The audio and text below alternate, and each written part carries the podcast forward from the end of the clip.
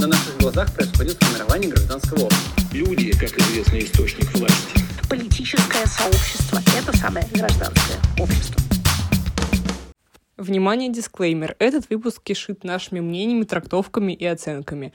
Мы не претендуем на то, что все они единственные или правильные. Всем привет! Это новый выпуск подкаста «Политбург». С вами Женя и Майя. Сегодня мы обсудим то, как гражданское общество способно противостоять проблеме рецидивов.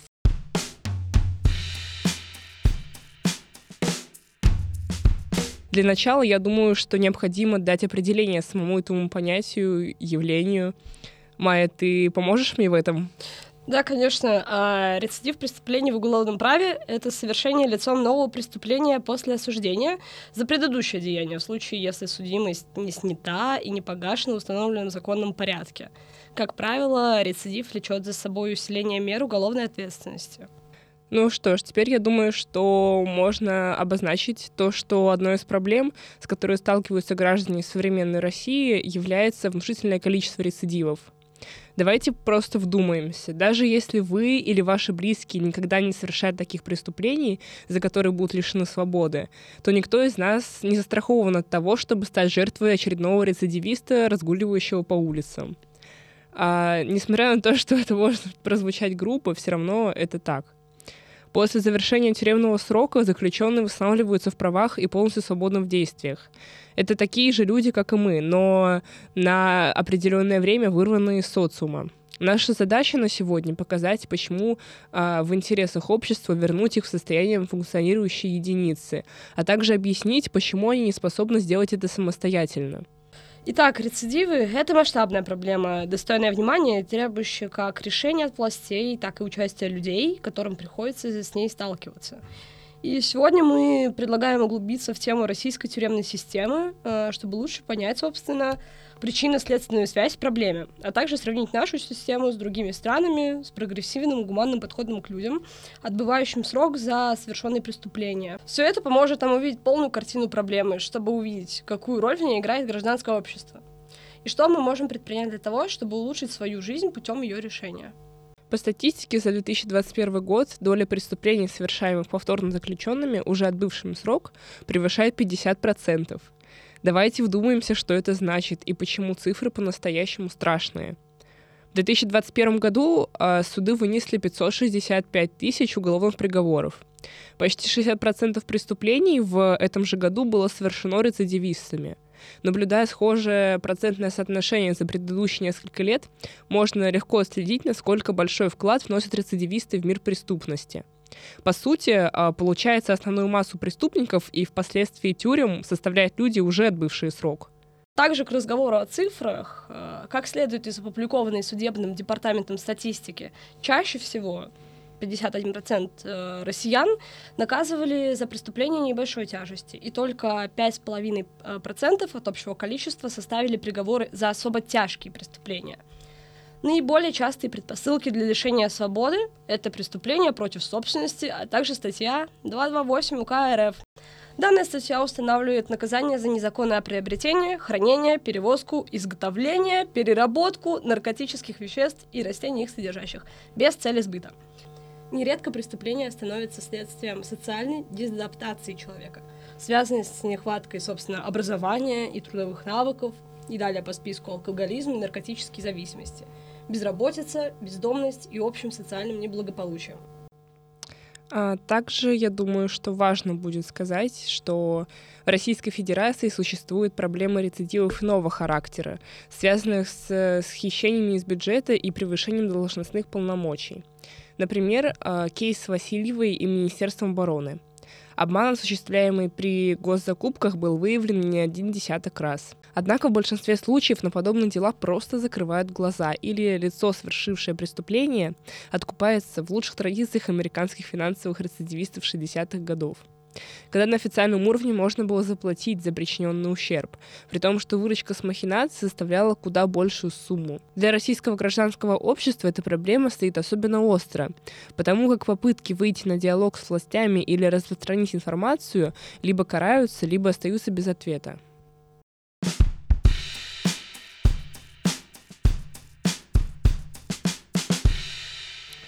Теперь мне кажется, что стоит уделить особое внимание а, насилию в тюремной системе. По данным ФСИН, за 2021 год число жалоб заключенных на применение силы со стороны сотрудников колоний и СИЗО увеличилось на 16%. Однако реальность заключается в том, что значительное большинство историй о жестоком обращении внутри мест лишения свободы остается за забором. Российская тюрьма — это закрытая система, и знать о том, что в ней происходит, могут только надзиратели и заключенные. К сожалению, здесь, на какую бы статистику мы ни опирались, настоящее число случаев насилия со стороны работников не представляется возможности узнать. Тысячи людей по всей стране рассказывают об ужасных нечеловеческих условиях, в которых содержатся заключенные, начиная с камер, не приспособленных для жизни человека, и заканчивая абсолютным беспределом со стороны надзирателей и тюремного руководства. Это может выражаться как в виде прямого или косвенного действия, так и в виде бездействия. Насилие, пытки и изнасилование, происходящие на регулярной основе в большинстве российских тюрем, это явление, факт существования которых уже доказан и подтвержден тысячами людей, отбывшими срок, а также общественными организациями, созданными правозащитниками.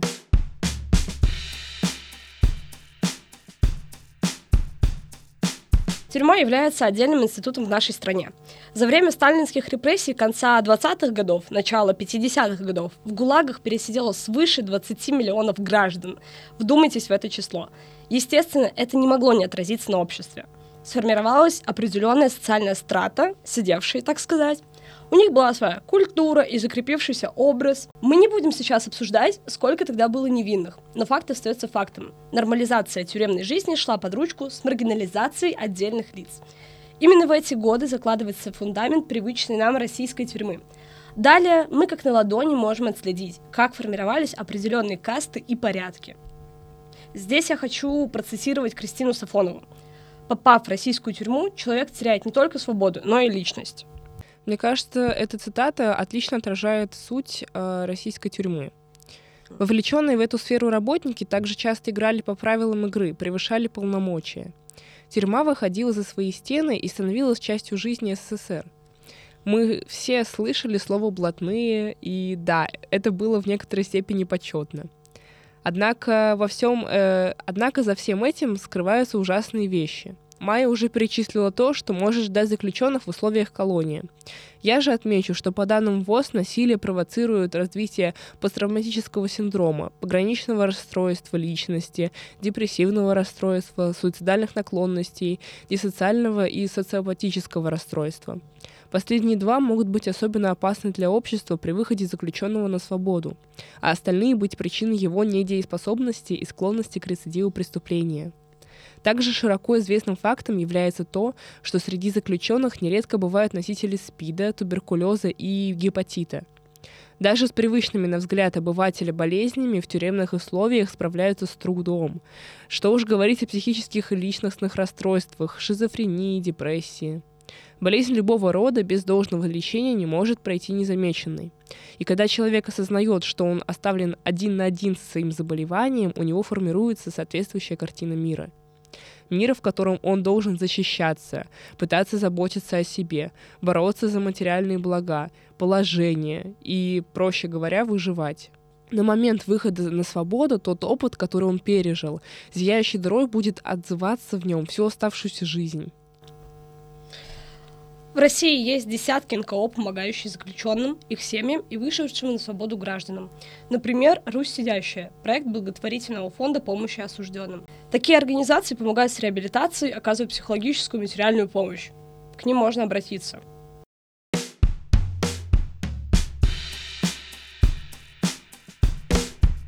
Стоит поговорить, я думаю, о мерах, которые могут э, быть применены для сокращения рецидивов.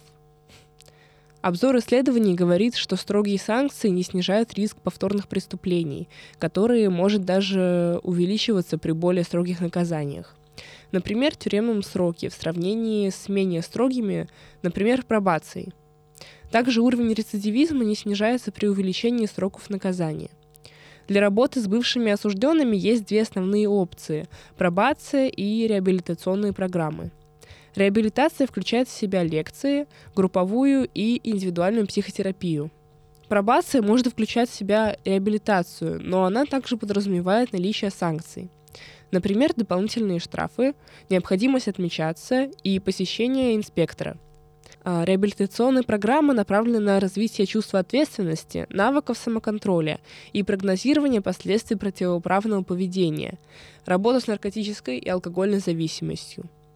В мировой практике существует множество техник такой работы – когнитивно-поведенческая терапия, моделирование, ролевые игры и так далее.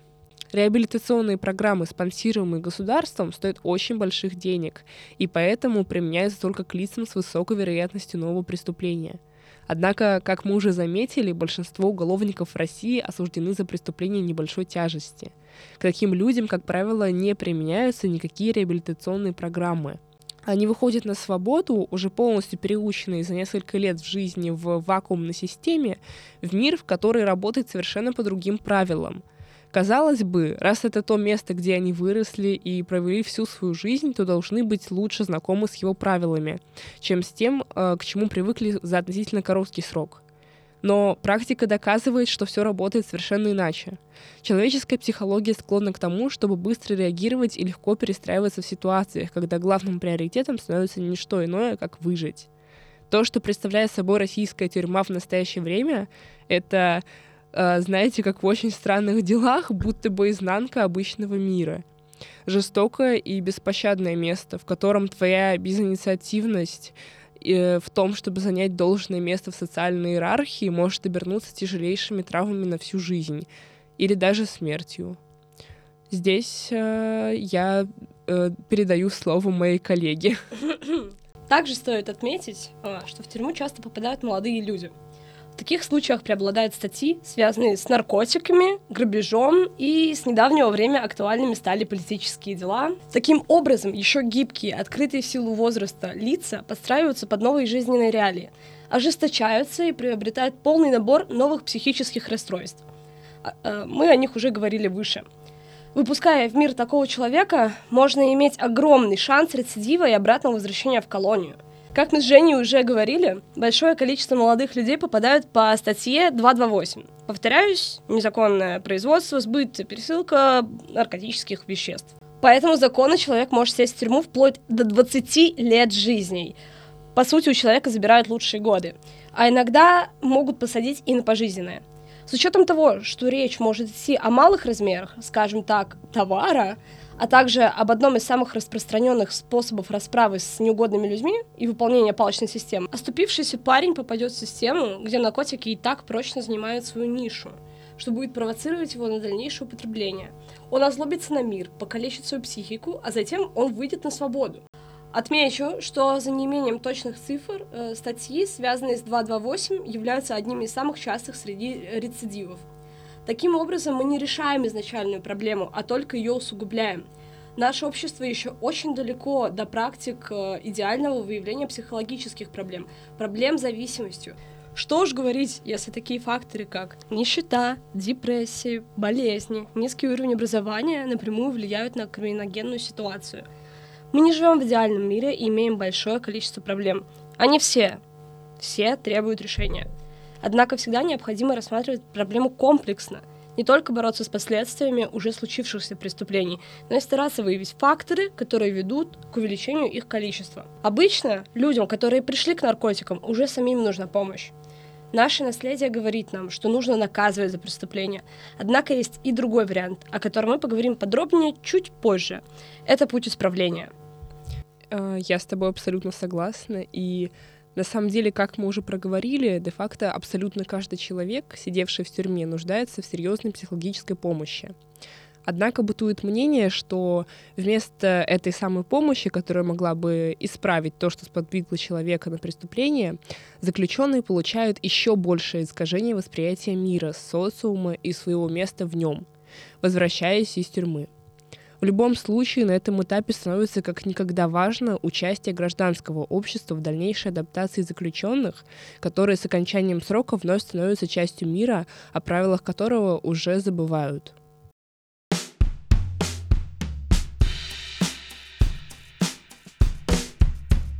Во всем мире довольно остро стоит вопрос эффективности тюремной системы. В нашем сознании принято считать, что существуют такие меры наказания, как штраф, может, где-то исправительные работы. Однако за действительно серьезные правонарушения обязательно должно следовать заключение. Вообще, настолько повсеместной эта практика стала уже в новейшем времени. И если подходить к этому вопросу с разных точек зрения, нам не обязательно опираться лишь на возможность ссылки человека в колонию, в рамках разумного, конечно. Например, в 2003 году Анджела Дэвис выдвинула идею о возмещении ущерба – при которой человек любого статуса мог бы отплатить за содеянное. Здесь нужно уточнить, что не деньгами. Похожий опыт мы можем перенимать у других стран, ведь иногда объективно труд человека может принести большую пользу обществу, чем его заключение и дальнейшее содержание. Конечно, если мы опускаем фактор эксплуатации внутри колоний. Необходимо отдельно отметить, что выявление психических заболеваний уже после поимки преступника или во время его пребывания в колонии также имеет большое значение. В который раз приходится отмечать, что в СИН достаточно закрытая система, и искать статистику и цифры было невероятно трудно. Однако есть показатели США — от 12 до 30% заключенных имеют психические расстройства. Однако это не вяжется с исследованием 80-х годов в Великобритании, где эти показатели были равны 90%. Возможно, вы спросите, зачем нам нужна эта информация? Я скажу, что если мы хотим разобраться с проблемой, а не с симптомами, и тем более не усугубить ее, нам нужно знать, как работать с человеком, как помочь ему стать безопасным, валидным членом общества после его отсидки.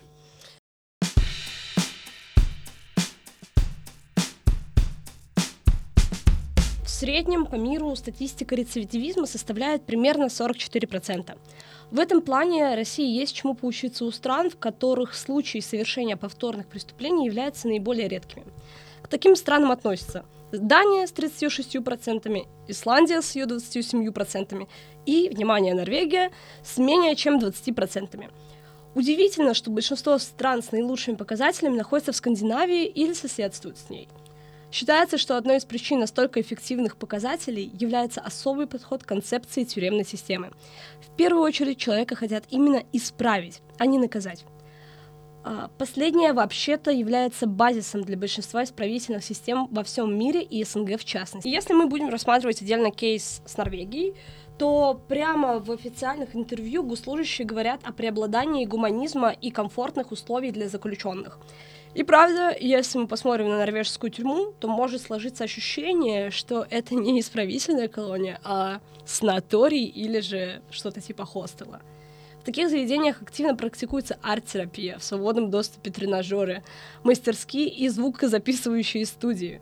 Майя, я могла бы с тобой согласиться, но есть э, определенные пункты, по которым я все-таки буду склонна поспорить.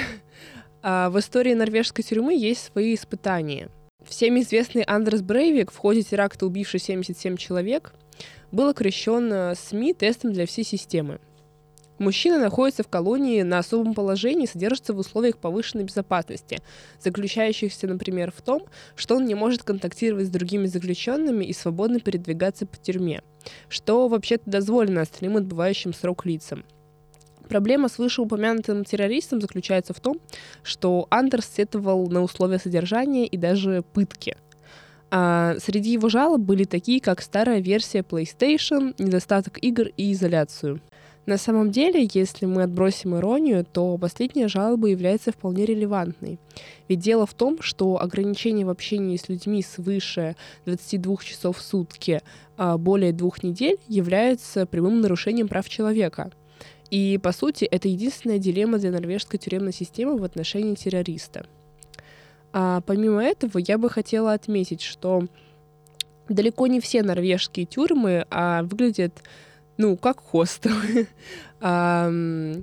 я, я читала такие исследования, которые, а, да и даже просто не исследования, а интервью различных норвежских правозащитников, которые а, утверждают, что Большинство э, тюрем в Норвегии, они выглядят э, совершенно не как гостиницы, и условия там оставляют желать лучшего. Э, мы не знаем, как относиться к подобным крайностям и мерам работы с ними. Но, в общем, существует корреляция с системой гуманного заключения и рецидивов. Здесь стоит делать пометку, ведь, как мы знаем, корреляция не является прямым доказательством чего-либо — Скорее всего, в игру вступают различные факторы в купе, такие как благосостояние населения, климат в обществе, отношение к бывшим заключенным, их тюремный опыт, программы по реабилитации и так далее.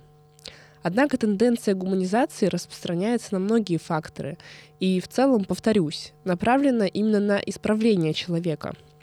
Она не выпускает ослабленного зверя, который отвык от человеческого отношения – Такие бывшие заключенные нередко мстят неповинным людям, возвращаются к незаконным видам заработка, употреблению и маргинальному образу жизни. Все это является прямой дорогой к рецидивизму.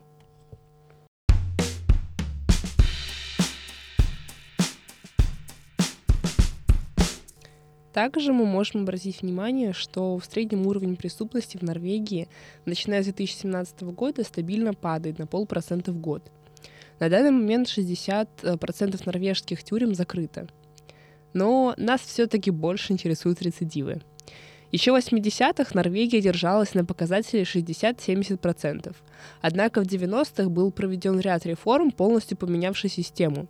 Заключенным были предложены учебные программы, различные занятия, повышенный контроль за их физическим и ментальным состоянием, а роль охраны была пересмотрена. Есть такая цитата «Не охранники, а тюремные офицеры». Официальными причинами такого успеха называют гуманное обращение с заключенными, направленное на перевоспитание человека, а также эффективные реабилитационные программы и высокий уровень жизни и осознанности норвежцев. Мне кажется, это очень важно, когда э, помимо государственного пресечения или э, вмешательства в проблему, мы также наблюдаем и высокий уровень э, вовлеченности граждан и гражданского общества. Э, то, что в Норвегии нет э, стигматизации, э, в принципе, тюремной, тюремной системы, тюремных заключенных, я думаю, в этом как раз-таки огромная заслуга граждан и огромная заслуга, огромная заслуга людей. Это показывает нам пример того, как э, важно и необходимо решать э, все проблемы, возникающие в обществе, не только со стороны государства, но и со стороны таких же людей, как и мы с вами. Я с тобой согласна, Женя, ведь гораздо проще интегрироваться обратно в общество, если это общество тебя принимает.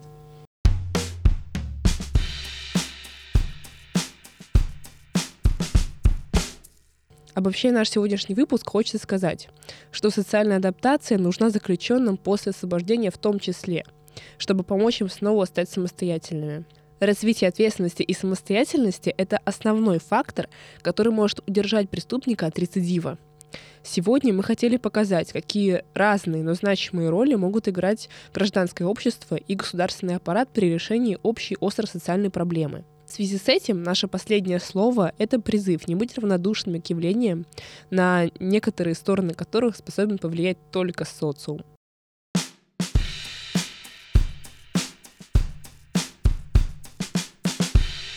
С вами были Женя и Майя, и это подкаст «Политбург».